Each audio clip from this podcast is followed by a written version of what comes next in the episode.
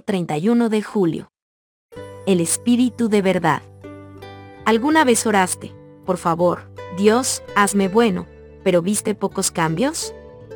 ¿Cómo es posible que oremos pidiendo que el gran poder transformador de Dios sobre dentro de nosotros, pero nuestra vida aparentemente continúe siendo la misma? Sabemos que Dios tiene recursos sobrenaturales ilimitados que nos ofrece anhelante y generoso. Realmente queremos sacar provecho de todo, sin embargo, nuestra vida no parece cambiar de una manera que concuerde con lo que Dios ofrece. ¿Por qué? Por una simple razón, si bien el Espíritu tiene poder ilimitado para transformarnos, con nuestras decisiones es posible que limitemos lo que Dios puede hacer. Lee Juan capítulo 16, versículos del 5 al 15. Pero ahora voy al que me envió, y ninguno de vosotros me pregunta, ¿a dónde vas? Antes, porque os he dicho estas cosas, tristeza ha llenado vuestro corazón. Pero yo os digo la verdad, os conviene que yo me vaya, porque si no me fuera, el consolador no vendría a vosotros, mas si me fuere, os lo enviaré. Y cuando Él venga, convencerá al mundo de pecado, de justicia y de juicio. De pecado, por cuanto no creen en mí. De justicia, por cuanto voy al Padre, y no me veréis más. Y de juicio, por cuanto el príncipe de este mundo ha sido ya juzgado.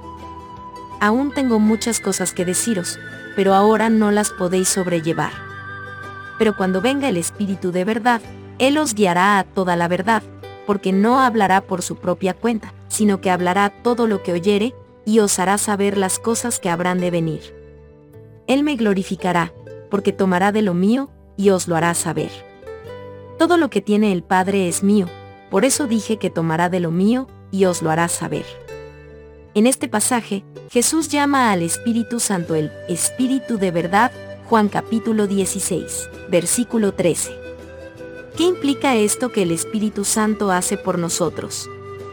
Si bien el Espíritu Santo puede mostrarnos la verdad sobre nuestra pecaminosidad, no puede forzarnos a arrepentirnos también puede mostrarnos la mayor verdad acerca de Dios, pero no puede obligarnos a creer en ella ni a obedecerla.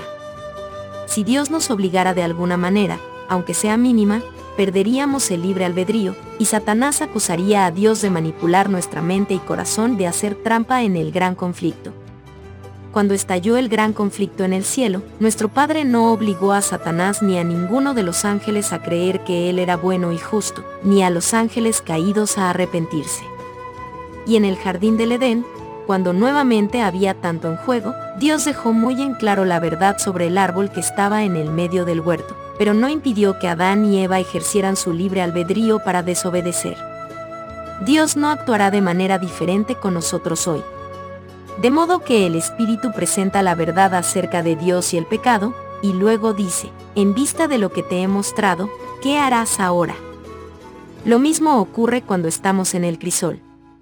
A veces, el crisol aparece precisamente porque no hemos obedecido o no nos hemos arrepentido de nuestros pecados.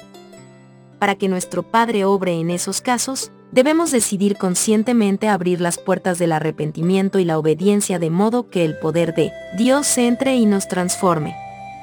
¿De qué te convenció el Espíritu de verdad recientemente? ¿Cuánto escuchas su voz? Más aún, ¿Qué decisiones tomas con tu libre albedrío?